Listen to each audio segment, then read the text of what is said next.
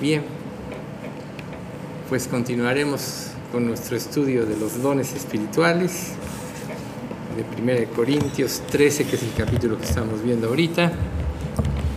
Y bueno, es un capítulo medular porque pues básicamente se habla del amor, del amor vacío, sin un fruto, y el, el amor que trae fruto produce pues obras guiadas por Dios. Una de las cosas importantes que nosotros tenemos que saber y que mencionamos brevemente la vez pasada es que en este caso los corintios se habían enfocado más en, ciertos dones, entre ellos el de lenguas, que causaba, recuerden, un prestigio sin necesidad de entregarse, etc.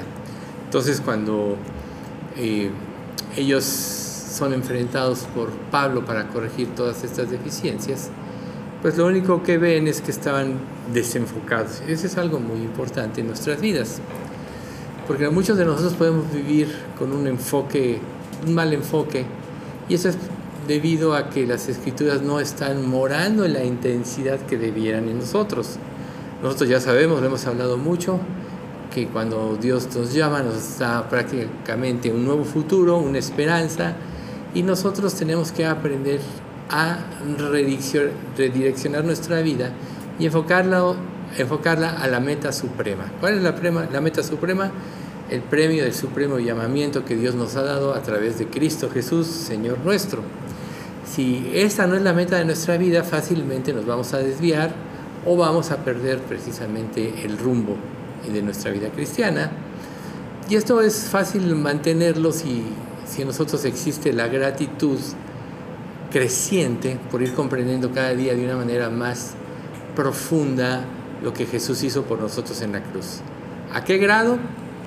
Al grado de menospreciar nuestra vida y todas las cosas antes que a Dios. Recuerden, si alguno viene a mí y no aborrece a su padre y madre, esposa e hijos, hermanos y hermanas, y aún también su propia vida no puede ser mi discípulo.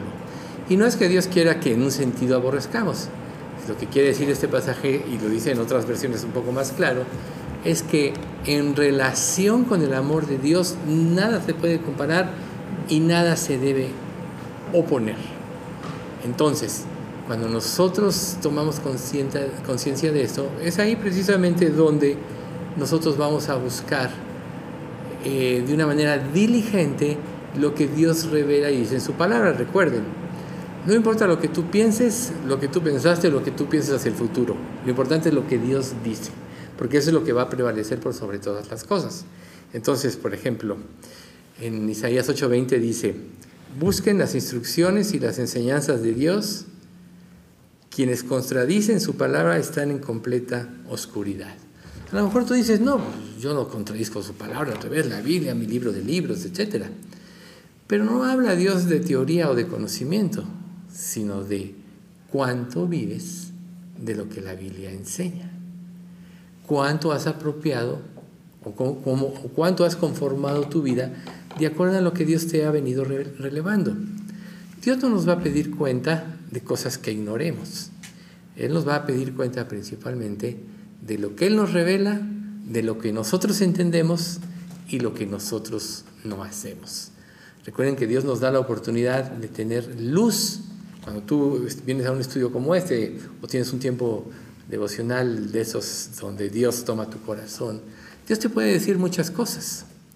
Pero si tú no conformas tu vida a lo revelado, eso se vela y se torna en confusión. Parecido a lo que le pasó aquí al faraón de Egipto. Fue confrontado con una verdad, la desechó, la desechó, la desechó, y su dureza fue en aumento hasta, hasta que le costó quizá lo que más quería, que era su primogénito. Entonces, eh, por eso Pablo cuando le manda su carta a Timoteo, le dice, procura presentarte delante de Dios, aprobado, como obrero que no tiene de qué avergonzarse, que usa bien la palabra de verdad. Procura con diligencia presentarte a Dios aprobado. Todos sabemos lo que es y entendemos lo que es la diligencia. Una persona que está presta a servir, a ir más allá de lo que se le ordena y cosas de este tipo. Entonces, ¿qué tanto tú estás así con Dios? ¿Qué tanta gratitud puede haber en tu vida. Nosotros tenemos que saber algo muy importante.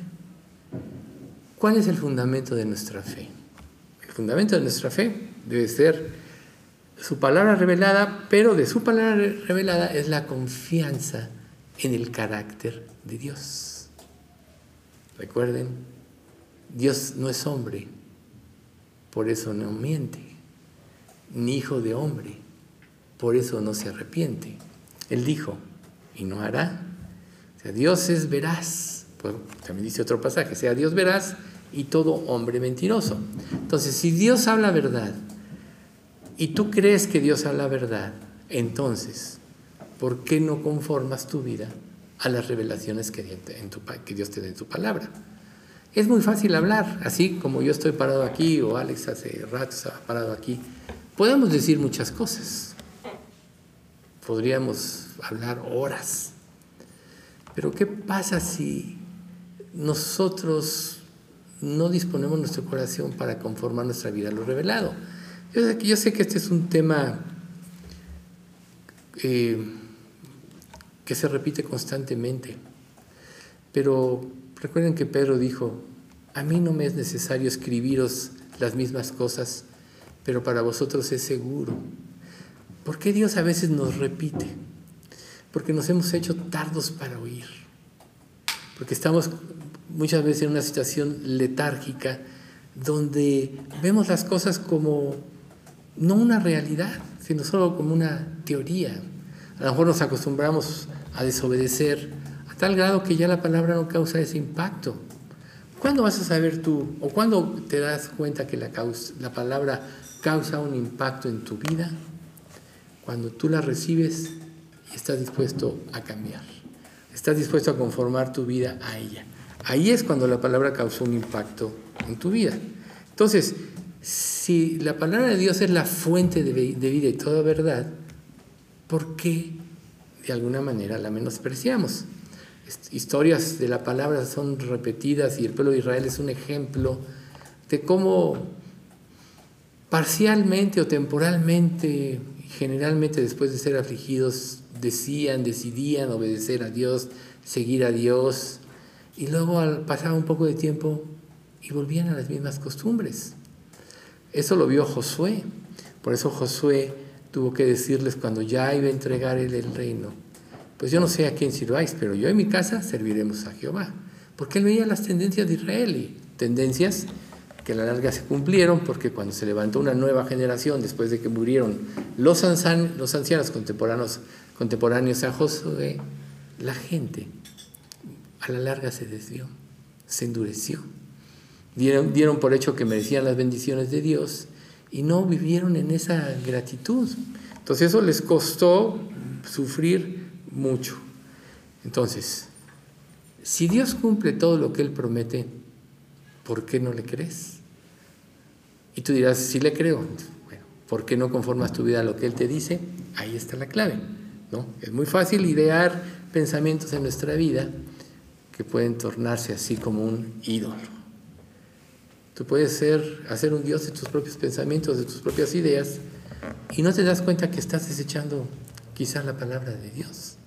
Por eso nosotros tenemos que, por eso Pablo le dijo a Timoteo, procura presentarte delante de Dios aprobado, como obrero que no tiene de qué avergonzarse, que usa bien la palabra de verdad. Dios realmente ve con beneplácito al que se humilla y quiere cumplir su palabra. Nosotros por nosotros mismos no somos capaces, pero cuando nosotros disponemos nuestro corazón y Dios lo ve, es ahí donde el favor de Dios es hacia nosotros.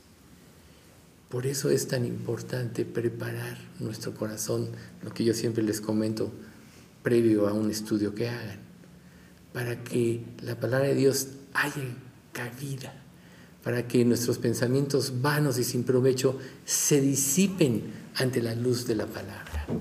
No dice en primera de Juan que Dios es luz y no hay ninguna tinieblas en él. Y si Dios es luz y la palabra te está iluminando ahorita, ¿por qué mantenerte en esta situación?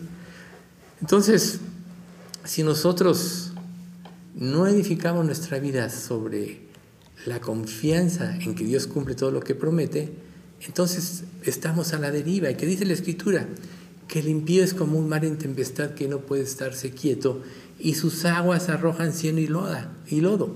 Vamos de allá para acá, pensamiento tras pensamiento, concepto tras concepto. Cuando tenemos la revelación de, de la palabra, háganse una pregunta. ¿Cómo pueden ustedes reconocer cuál es la sana doctrina? ¿O cómo saber que están viviendo en la sana doctrina? Fíjense, qué interesante concepto. La enseñanza sana combina el conocimiento y la comprensión correctos con una práctica constante. Conocimiento, asimilación del conocimiento, o sea, comprensión del conocimiento y acción.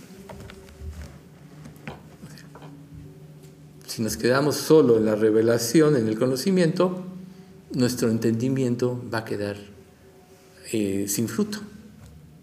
Entonces nosotros tenemos que meditar. Por eso es tan importante no nada más leer, sino dar un tiempo para meditar lo leído. ¿Qué significa meditar lo leído? Tratar de apropiar a tu vida lo que, estás, lo que Dios te está revelando. Saber qué tanto, más bien dicho, eh, analizar qué tanto estás aplicando de los conceptos que Dios te revela a tu vida y todo lo que tú veas que está mal, arrepentirte y pedirle a Dios ayuda. Nosotros somos frágiles, somos débiles, somos incapaces de cumplir la ley de Dios. Pero Dios sí la puede cumplir en nosotros si, reitero, disponemos nuestro corazón. Entonces nosotros para que nuestro corazón se incline a Dios, tiene que ser desenmascarado de todos los falsos conceptos en que vive, aún de lo que tú te puedes estar nutriendo. A lo mejor se te hace muy cómodo nutrirte de lo que otra persona te dice, ¿no? Un predicador o algo. Estamos llenos de predicaciones en YouTube de todo tipo de personas. Y a veces tú dices, ay, leo la Biblia, bueno, mejor veo una predicación. Pero en realidad lo que realmente te va a edificar a ti es tú y Dios. ¿Para qué dejas que otro te diga? lo que Dios le reveló cuando Dios te lo puede revelar a ti. Yo no digo que sea malo eso. la cuestión es qué prioridades estás dando en tu vida. O sea, lo primero es tú y Dios. No que otro te platique de Dios. Cuando eres tú y Dios, entonces tú de cualquier enseñanza vas a poder asimilar mucho en tu vida, porque tu corazón y tu mente están condicionadas a la palabra de Dios. Si la palabra de Dios no es la base de tu vida, entonces lógico vas a ser confundido. ¿Por qué? Porque este mundo eh, que está diseñado por el diablo siempre usa verdades parciales de la escritura, por ejemplo, y las mezcla con el error. ¿Cómo puede uno de nosotros discernir la verdad y el error en algo si no es la palabra que es el parámetro? Entonces, si tú en tu vida no tienes el parámetro correcto, no vas a poder discernir correctamente y te vas a ir con la cinta. Por eso, cuando se manifiesten con todo poder el, el, hombre de pecado, el hijo de maldición, engañará, si fuera posible, aún a los escogidos. ¿Qué quiere decir? Que la mentira va a ser tan sutil, va a ser tan perfectamente bien estructurada, que si no tienes un profundo conocimiento de la palabra de Dios, te vas a ir con el error. Recuerden, Satanás se disfraza como ángel de luz y sus ministros se disfrazan también como ministros de justicia. Entonces, ¿cómo discernir correctamente? Puede haber cosas agradables. O sea, Dios nos da libertad de disfrutar de este mundo y de todas las cosas pero nunca lo vas a hacer si no tienes el fundamento correcto y el parámetro correcto en tu mente. Recuerden, estamos viviendo la época de la desinformación. ¿Qué quiere decir esto? Que la información que se da parece ser la verdad, pero no es la verdad. Entonces, una mente que no tiene como base el fundamento de la palabra, o dicho de otra manera, en la cual no está la palabra de Dios rondando, va a ser muy difícil que disierna entre la verdad y la mentira. Y entonces va a errar. Entonces, la sana enseñanza, eh, la evidencia de una sana enseñanza es que Jesús es el centro, mantiene a Jesús en el centro de tu vida. Recuerden lo que dijo Pablo en 2 Corintios capítulo 1. Me propuse no saber otra cosa, sino a Jesucristo y a este crucificado. ¿Quién de nosotros puede estar viviendo de esta manera? Me propuse no saber otra cosa. ¿Qué quiere decir? Que no hay aspecto más importante que lo que Dios tiene en su palabra y te revela. Sí, hay buenas predicaciones, claro que sí. Hay buenos hombres de Dios, claro que sí. Pero si la palabra no está haciendo lo primero en tu vida y si no está causando ese efecto en tu vida, tampoco lo va a causar una buena predicación. ¿Por qué? Lo que mayor convicción da es la palabra. ¿Quién, ¿Y quién produce la convicción? Si ya eres salvo, el Espíritu Santo. Si no eres salvo, el Espíritu Santo para que te conviertes. Por tanto, es el Espíritu Santo el que convence de justicia, de pecado y de juicio. ¿Y cómo actúa el Espíritu Santo? A través de la palabra de Dios. Es como Dios así destinó que sea. O sea, el Espíritu, Jesús es la palabra, el Espíritu inspiró la palabra, el Espíritu es el mejor traductor de la palabra. Entonces, usar otros métodos como primarios te, lleva forzosamente a la, confusión. Si tú usas la palabra como el, el parámetro de tu vida, nunca vas a caer en convicción, en confusión. A lo mejor de momento eh, puede ser ¿no? que lleguen las emociones, etcétera pero ¿sabes una cosa? La palabra siempre triunfará si está rondando en tu vida, porque la misma palabra desenmascara el pecado. La luz disipa las tinieblas. ¿Y, por qué les insisto yo en este tipo de situación? En esta carta que estamos viendo, porque ya los corintios ya habían sido confundidos, habían dejado de ver con claridad como lo, como lo platicamos el domingo pasado, el valor de cada don en la, en la, vida de cada persona. Se habían enfocado en diferentes, en los dones eh, a su criterio más eminentes, y entonces eso los llevó a levantar su orgullo. ¿No es acaso lo que el, el diablo siempre trata de hacer? Lo primero que trata de hacer es levantar tu orgullo, porque si lo levantó te tiene en sus manos. ¿No fue acaso el orgullo lo que hizo que él se rebelara en contra de Dios? ¿No es acaso el orgullo lo que impide que una persona se convierta? ¿No es acaso el orgullo lo que impide que nos entreguemos verdaderamente? ¿Sí? ¿Y qué es lo que hace la palabra de Dios? Mata el orgullo. Por eso es que la palabra siempre te está enfrentando. Si tú estás leyendo la Biblia y no estás siendo enfrentado, algo anda mal. Porque recuerden, la palabra todo lo escudriña. ¿no? Hebreos 4:12 es viva y eficaz, más cortante que toda espada de dos filos y penetra hasta lo más profundo del alma y del espíritu, de las coyunturas y los tuétanos, y discierne las intenciones del corazón. Ahí es, esa es la única manera en la que nos podemos ver como realmente somos, como Dios nos ve. Por tanto, la palabra de Dios, las verdades plasmadas te deben llevar siempre al quebrantamiento. Si fuera, si Dios nos diera la salvación y ya nos blindara sin ninguna influencia, ¿para qué leeríamos la palabra? Ya estamos blindados. Pero Él nos dejó en este mundo, nos dio el nuevo nacimiento, mató al viejo hombre, al momento de nuestra conversión, nos dejó una naturaleza humana que es lo que la Biblia le llama la carne, que es influenciable, porque así como Jesús venció y tuvo que vencer haciéndose hombre, Él quiere que nosotros sigamos las pisadas de Jesús. Vencer en la dependencia de Dios nos va a hacer hacia el futuro invencibles. Por eso Dios lo diseñó así. Por eso es que en las pruebas es donde más aprendemos, es donde más cerca vemos a Dios. Porque las pruebas generalmente tienen como propósito destruir nuestra suficiencia, destruir nuestro orgullo.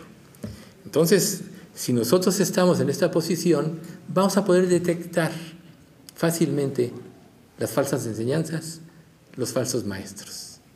Pero si tú no detectas esto, entonces tú vas a empezar a transmitir las falsas enseñanzas, porque no disiernes correctamente. ¿sí? Ahora, puede, puede haber circunstancias que puedan afectar nuestra vida, como le estamos diciendo, los falsos maestros. Quizá una devastación, un terremoto, que la gente puede decir, o el hambre que hay en la tierra, o situaciones injustas. ¿Dónde está Dios? A lo mejor alguna vez ustedes lo preguntan, ¿no? ¿Dónde está Dios? También puede ser atacado severamente en tus emociones. Una de las cosas que más ataca a Satanás son nuestras emociones. Y por eso Dios nos pide morir cada día, tomar nuestra cruz cada día, porque el morir mata las emociones. Dios puso las emociones y no se equivocó, pero las puso para que nuestras emociones se inclinaran a Dios, que fuera Él el motivo de nuestra vida, el motivo de nuestro gozo, el motivo de nuestra seguridad. Cuando Dios no ocupa este lugar, entonces nuestras emociones nos llevan por otro lado y somos fácilmente influenciados. ¿Por qué? Porque de alguna manera las emociones te hacen sentir. A veces puedes venir a un estudio como este y decir, no siento nada. Le dices, Dios, ayúdame, háblame. O sea, te sientes así como, como si estuvieras muerto o a lo mejor horas y sientes que tu oración no pasa del techo. Muchas cosas así nos pueden pasar. Pero díganme una cosa. Que tú lo sientas quiere decir que no es cierto. Claro que no. A veces puedes tener, olvidar que Dios ya te dio todo en Cristo. Entonces, no importa qué es lo que sientas, lo importante es que hagas la voluntad de Dios. Y entonces estás haciendo a un lado tus emociones. Porque si tú sientes que Dios no te oye, por ejemplo, ¿acaso vas a tener ganas de orar? No, pues si no me escucha, ¿para qué le pido? Si le he pedido 20 mil veces sobre este asunto y no me contesta, ¿para qué le pido? Ahí están tus emociones actuando. Y Dios no dice eso en su palabra. Él dice que sus oídos están atentos a las oraciones de los justos. Dice que le busquemos mientras puede ser hallado. Que le llamemos en tanto que está cercano. Pero nos pone una condición, Isaías, ¿no? Deje limpio su camino. Y el hombre inico sus pensamientos y vuelva hacia Jehová, a Jehová, el cual tendrá de él misericordia. Al Dios nuestro, el cual será amplio en perdonar. Ahí está. ¿Ven? Entonces, Dios trabaja muchas veces en nuestras emociones, anulándolas o orientándolas a que nuestro gozo y nuestra vida sean Él. Porque si no es Él nuestro gozo y nuestra vida, aunque tuviéramos todo en el mundo, realmente nada nos va a satisfacer. La vida no es el dinero, no es una posición económica, no es la salud. La vida es Cristo. Y si Cristo no está vivo en ti, en tu corazón, no brilla esa luz dentro de ti, de alguna manera vas a experimentar la muerte. Dios es luz y tapa un poquito la luz y se disipa la luz y entran las tinieblas. Entonces Dios es el que tiene que estar y Dios solo se revela a través de las escrituras. Y solo a través de las escrituras vamos a poder nosotros a discernir, a discernir las cosas correctamente. Entonces pongamos en práctica todo lo que Dios nos, revela. Apliquemos los principios de nuestra vida. Si tienes que ocuparte en algo, ocúpate en esto. Dios no es deudor de nadie. Si tú dispones tu tiempo y tu corazón, Él va a hacer que tú redimas el tiempo para otras cosas. Su gracia maravillosa puede hacer que tú hagas en media hora lo que sin Dios no harías en semanas, meses o años. Entonces, esa es otra forma de, de equivocarse. Ah, no tengo tanto que hacer que te dejo al último. Y si te olvida un principio básico de la Biblia, busca primero el reino de Dios y su justicia. Y todo lo demás te vendrá por añadidura. Entonces, no te afanes por tu vida, ¿no? ¿Qué vas a comer? ¿Qué vas a beber? Porque la vida es más que el alimento y el cuerpo más que el vestido, etcétera, ¿no? Mateo capítulo 6. Busca a Dios primero. Busca su revelación. Y Él te puede dar, de hecho, Él hace crecer en ti la mente de Cristo. O sea, Dios en la conversión nos dio la mente de Cristo. Pero es como la mente de un bebé. Se tiene que desarrollar. ¿Cómo? A través de la palabra, el alimento. Primera de Pedro 2.2. Eh, dice, ¿qué? Decían como niños recién nacidos, la leche espiritual no adulterada, para que por ella crezcáis para salvación. Ahí está, la palabra de Dios, la leche espiritual no adulterada. Si tú la buscas primero, entonces Dios en su gracia naturalmente va a ir derramándola para que todo lo demás se arregle.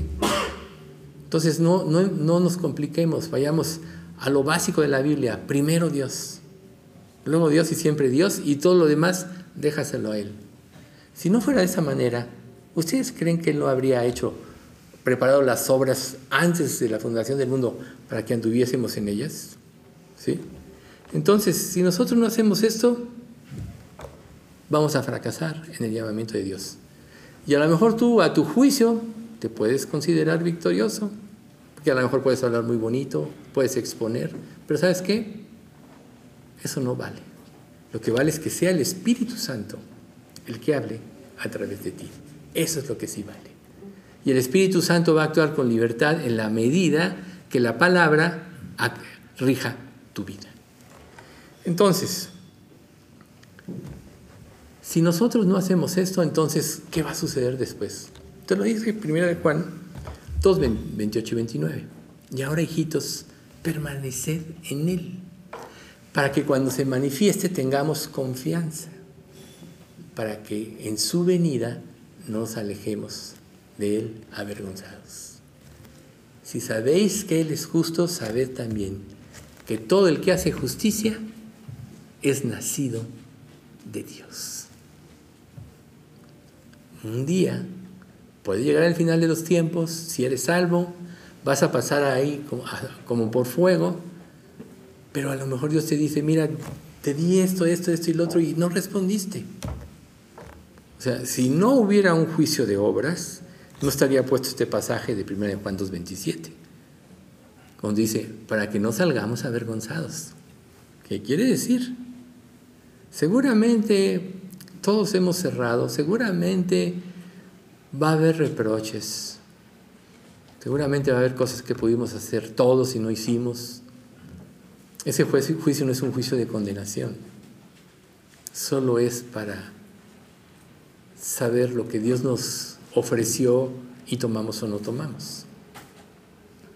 Imagínate qué triste que te vayas a la eternidad, si realmente, reitero, eres salvo, y solo te vayas como aquel, aquella persona que recibió la mina y le escondió, porque dijo, no, pues eres un, un juez severo, este, recoges donde no sembraste, etc. ¿Y pero qué le dice la divina palabra a este hombre? Oye, siervo necio, ¿no pudiste haber metido al banco este y cuando menos había yo recibido los intereses? ¿Qué estás haciendo tú con lo que Dios te da?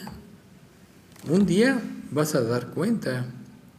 Y entonces aquí viene la segunda parte, digo, la, próxima parte de Corintios, del, del 13 del 9 al 11, dice, porque en parte conocemos y en parte profetizamos. Mas cuando venga lo perfecto, lo que es en parte se acabará. Cuando yo era niño, Hablaba como niño, pensaba como niño, juzgaba como niño. Mas cuando ya fui hombre, dejé las cosas que eran de niño. Dios quiere que maduremos. Nosotros sabemos que la palabra ya está dada. La revelación de Dios a la raza humana ya está dada. Entonces, conocemos en parte porque hasta que se manifieste Dios en plenitud y le veamos tal cual es, nos vamos a conocer completamente bien las cosas. En parte profetizamos ya, vimos la, la parte de la profecía, ya es dar a conocer el Evangelio, es hablar conforme a la palabra a los demás. Eso es lo que es este, profetizar. Recuerden que profetizar, profetizar se traduce también como proclamar. Entonces, en parte conocemos, en parte profetizamos. O sea, Dios nos dio la función como iglesia de proclamar el Evangelio. Nosotros no entendemos la grandeza de la obra de Dios al hecho de que Jesús renunció a ser Dios y se hizo hombre por amor de nosotros. O sea, renunciar a todo para salvar a una creación caída, la que respondiera a este amor. Eso implica un gran amor. ¿Cuántas veces a nosotros no nos cuesta renunciar o despojarnos de algo? Por ejemplo, el parámetro que Dios nos dio de la ofrenda. O sea, a veces puede costarles trabajo decir, no, si a lo mejor yo podría utilizar este dinero para esto. ¿Dios necesita de lo tuyo? No, no necesita de nadie, lo hemos dicho aquí.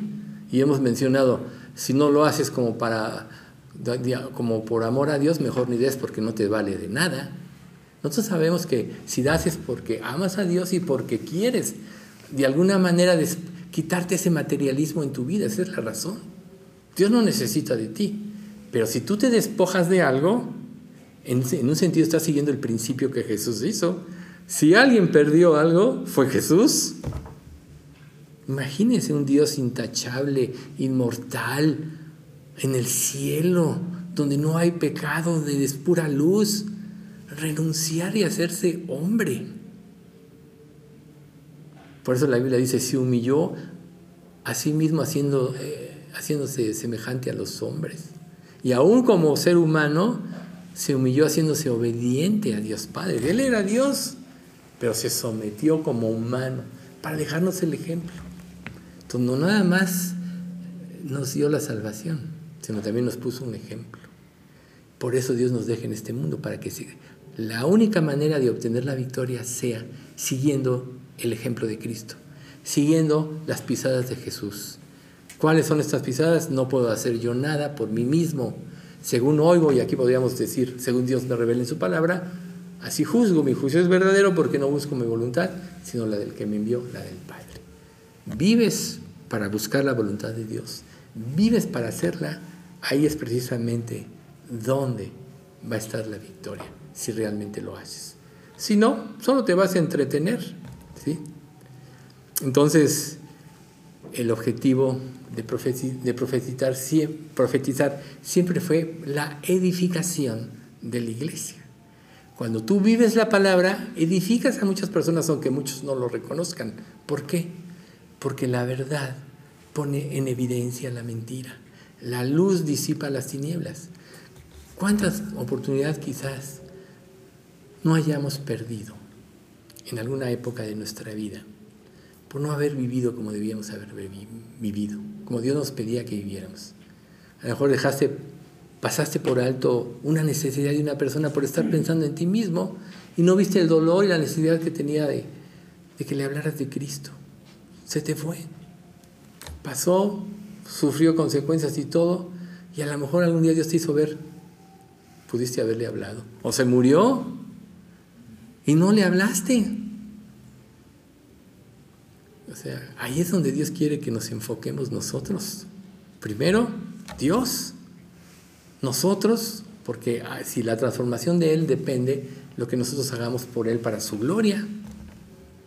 Pero otra evidencia de que Dios está actuando en tu vida es cuánto cargo tienes por los demás. Cuánto interés realmente tienes por los perdidos. Dios no quiere que te relaciones con el mundo para participar del pecado del mundo. Sabemos que este mundo está bajo el maligno y está lleno de pecado. Si tú te vas a relacionar con alguien de este mundo, solo puede ser con un objetivo, tratar de compartirle el Evangelio. Ese es el motivo de la, de, la relación con personas que no son salvas.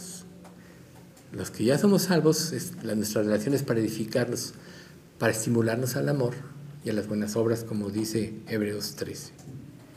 Entonces, fíjense, en, en 1 Corintios 14, 3 dice, pero el que profetiza habla a los hombres para edificación, exhortación y consolación. Ese es el objetivo de proclamar el Evangelio, edificación, exhortación y consolación. Ahora, si tu mente está llena de falsos conceptos o de influencias negativas por no hacer de la Biblia tu parámetro, ¿tú crees que puede traer un efecto positivo en las personas?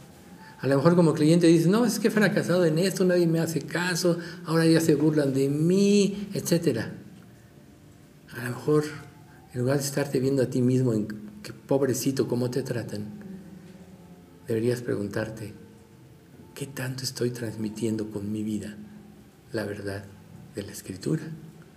Y transmitir la verdad de las escrituras fielmente solo puede ser si dejas de ser tú y Cristo vive en ti. Si no, Pablo no hubiera dicho en Gálatas 2.20, con Cristo estoy juntamente crucificado y ya no vivo yo, mas vive Cristo en mí. Y lo que ahora vivo en la carne, lo vivo por fe en el Hijo de Dios, el cual me amó y se entregó a sí mismo o sea, que quiere decir que lo que vivamos mientras estemos en este mundo, ya como salvos, es por fe, amoldando nuestra vida todo lo que Dios promete y nos revela. Y luego dice, la otra parte que es muy importante, el amor, de lo que hemos estado hablando. En 1 Corintios 14, 1 y 39, aunque lo vamos a ver a detalle esto próximamente, dice, seguid el amor y procurad los dones espirituales, pero sobre todo que profeticéis. Así que hermanos, procurad profetizar y no impidáis a alguien hablar en lenguas. Y aquí vamos a tocar brevemente, aunque lo vamos a ver más a detalle, es, es que la palabra perfecto les decía yo hace un momento, se va, todo se va a manifestar hasta que vayamos a la presencia de Dios. En esta vida, aún en el reino milenario con Cristo, nosotros vamos a ser reyes y sacerdotes. Todo ese tiempo se debe estar profetizando. Cuando Cristo entregue a Dios Padre el reino, cuando haya sometido toda autoridad y todo dominio, es entonces cuando vienen los nuevos cielos y la nueva tierra donde mora la justicia y ya no hay ninguna relación con el pecado. Ahí es lo perfecto. O sea, lo perfecto no, no es cuando nosotros muramos y nos vayamos al cielo, luego cuando venga el rapto, al final de la tribulación. No, lo perfecto es hasta que Dios haya sometido todo. Ahí es donde vamos a ver a Dios. Pero mientras eso pase, Dios mismo nos dejó pasajes como este. Y después de esto derramaré mi espíritu sobre toda carne y profetizarán vuestros hijos y vuestras hijas. Vuestros ancianos, ancianos soñarán sueños y vuestros jóvenes verán visiones. Parte del proceso desde la ascensión de Cristo, desde el Pentecostés. Luego dice, y daré y dice, y en los días, y en los posteriores días, dice Dios, derramaré, no sé, ya lo, ya lo leí, perdón. Dice, y daré a mis dos testigos que profeticen por mí 260 días vestidos de silicio. Sabemos que esto es en la tribulación. los dos testigos que profetizan. O sea, va a existir todavía en ese tiempo, ¿sí? Entonces, lo, lo cual quiere decir que ahorita nosotros no podemos ver cara a cara, sino hasta que Dios se revele. Pero para eso Dios nos dejó la escritura. La escritura claramente nos aclara, nadie ha visto jamás a Dios. Si nos amamos unos a otros, Dios permanece en nosotros y su amor se ha perfeccionado en nosotros. O sea, lo perfecto es después, pero el amor es precisamente lo que nos va a permitir ir hacia adelante. Primero, apropiar el amor de Dios, y eso da en la conversión, y una vez como hijo de Dios, crecer en esta relación donde el amor de Dios sea el rector de tu vida. Luego, cuando ya termine esto, entonces seremos perfeccionados. Entonces, nosotros tenemos que pasar por un proceso que Dios nos dejó. Y es un proceso sublime. No hay cosa más grandiosa en la vida de una persona, ni en este mundo, que seguir a Dios y vivir para Él. No hay cosa más grandiosa. Se los podemos decir con esta parábola de la perla del gran precio, que el reino de los cielos es como una perla que un hombre encontró en un campo y cuando la halló fue y vendió todo lo que tenía para comprar este campo. Jesús es la perla del gran precio. Y si tú no das todo lo que eres o tienes por Él, entonces no lo vas a apreciar en la medida que deberías. No te vas a entregar en la medida que deberías. No le vas a servir en la medida que deberías. No hay tesoro más grande que Jesús. A veces Dios nos aísla y nos pone en una situación aparentemente sin sentido en nuestra vida, pero lo hace porque quiere que le busquemos. ¿Cuántas veces y sobre todo pasen las pruebas. No le buscas y le buscas y le buscas y le buscas. A lo mejor al principio no pasa nada, pero cuando le buscas sin descanso, llega un momento en que Dios te da paz. No quiere decir quizá que la prueba terminó, que se acabó el problema, no. La paz de Dios viene cuando te dice Dios, cuando te da la certeza en, en tu mente y te dice, hijito, no te preocupes, yo tengo el control. Dios tiene el control de todo. Él pone reyes, Él quita reyes. Él, él, decide quién muere y quién no, quién vive, etc. Él decide quién se salva y quién no. Tampoco te angusties por decir, bueno, y los otros, no, preocúpate por ti. Primero ves si realmente tú has escuchado la voz de Dios, como dice esta promesa. En aquel tiempo los sordos oirán las palabras del libro y los ojos de los ciegos verán en medio de la oscuridad y de las tinieblas. Estamos en ese tiempo. Todos éramos ciegos hasta que Dios nos dio luz. Todos vivimos en, en oscuridad hasta que la luz alumbró nuestra vida. Pero ¿qué estás haciendo con esa luz? Luego, esto es Isaías 29, 18, luego Isaías 32, 3 y 4 dice, no se ofuscarán entonces los ojos de los que ven, y los oídos de los oyentes oirán atentos, y el corazón de los necios se entenderá para saber, y la lengua de los tartamudos hablará rápida y claramente. O sea, si tú buscas a Dios, Él se va a manifestar en tu vida si lo buscas en verdad y de todo corazón. ¿Cómo podrías tú buscarlo de esta manera? Así, haciéndote a un lado tú mismo. Cuando Jacob, antes de enfrentarse a su hermano Esaú, se enfrentó al ángel de Jehová, que le dijo, no te soltaré hasta que me bendigas o si no me bendices, es porque ya en su mente estuvo solo Dios. A lo mejor en todos esos años que sirvió a Labán, 21 años, muchas cosas pasaron por su mente. Era tramposo, era engañador, su mamá se lo enseñó, lo consintió, se, se fue huyendo de su hermano por haberlo engañado. Por supuesto que Dios le hubiera dado todo lo que le prometió. Antes de nacer dijo, el mayor servirá al menor. Ahí estaba la promesa. Eso quiere decir que a veces nosotros nos anticipamos al tiempo de la bendición de Dios. La queremos tomar en nuestras manos y como Dios no va a prosperar un pensamiento así, nos decepcionamos. Pero esperar el tiempo de Dios siempre implica morir a lo que tú piensas, morir a tus expectativas y no más bien creer en aquel que resucita a los muertos. Esa es la forma de hacerlo.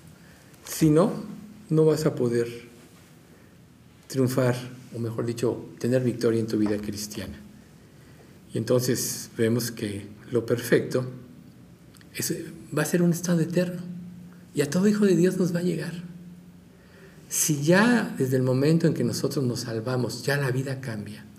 La perspectiva de la vida y de las cosas cambia.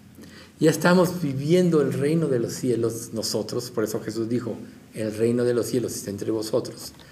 Desde el momento que tú te conviertes y crees, ya empiezas a vivir bajo el poder del nuevo orden, que es el poder del Espíritu. Imagínense ustedes ya cómo mucho mejor va a ser en el milenio donde Cristo reine, donde va a haber justicia verdadera y nosotros vamos a ser partícipes de ese reino aplicando esa justicia divina. Pero todavía más hermoso va a ser en la eternidad, donde Dios descienda con la nueva Jerusalén, una ciudad hecha de obras, de creyentes, y Él sea la luz de la misma ciudad. No va a haber sol, no va a haber luna, porque la gloria de Dios iluminará esta ciudad y será para siempre. Quizá cuando te sientas abrumado por pruebas, por situaciones en esta vida, sea bueno que proyectes tu mente a aquel tiempo que vendrá. Quizá eso te dé fuerza para seguir adelante, fuerza para obedecer a Dios. Por eso dice Romanos 5:5 que la esperanza no avergüenza. Tener esperanza no es malo. Si crees en el amor de Dios, por eso dice, porque el amor de Dios ha sido derramado en vuestros corazones por el Espíritu Santo que nos fue dado. O sea, es el Espíritu Santo el que hace vivas las promesas. Es el Espíritu Santo el que nos revela el sentido correcto de las escrituras. No es ningún predicador, no es ninguna persona, es el Espíritu Santo.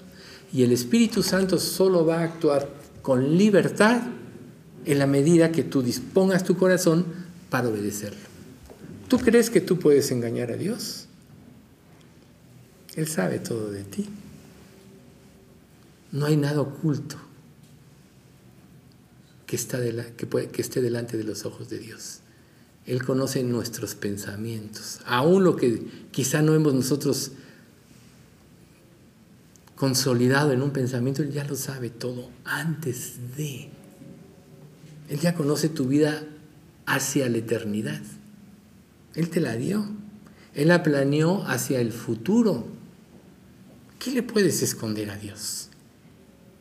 Y si crees que algo le estás escondiendo, te estás engañando a ti mismo. Entonces, ¿Quién hace la obra de Dios? El Espíritu Santo. ¿Cuál es el poder de la vida cristiana? Que el Espíritu Santo actúe con libertad en ti. Y el Espíritu Santo no, es, no va a permitir la mentira en tu vida, ni los falsos conceptos. Porque el Espíritu Santo todo lo escudriña, dice la Escritura, aún lo profundo de Dios en Romanos 8. Por eso cuando nos convertimos es el Espíritu. Dios nos da su Espíritu. Si eres creyente, lo traes en tu corazón. Aquí está quien te va a revelar todas las cosas. ¿Por qué buscas? ¿Por qué te confundes? Vea la palabra de Dios. Entonces, cuando vengan esos cielos y esa nueva tierra, será como un sueño. Será como un despertar glorioso. ¿sí? Entonces, hay dones, hay ministerios que cesarán por sí mismos, como las lenguas. Yo creo que eso ya lo vamos a dejar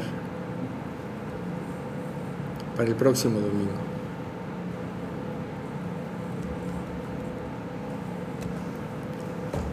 Vamos a orar.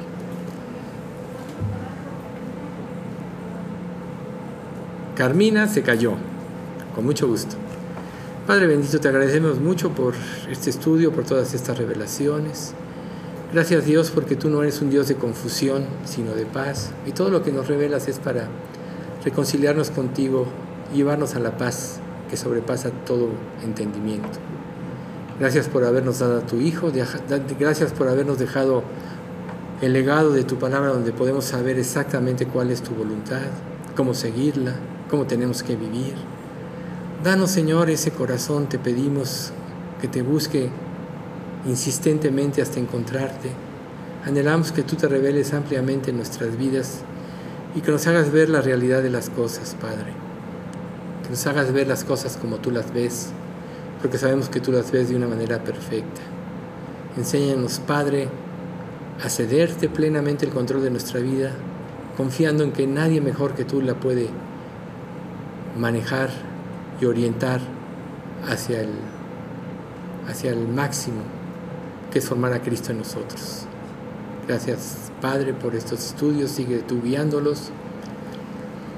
Purifícanos y límpianos Padre, sobre todo a quienes nos paramos aquí para exponer la palabra, para que cada día nos vaciemos más de nosotros mismos y nos llenemos más de ti y todo sea para tu gloria.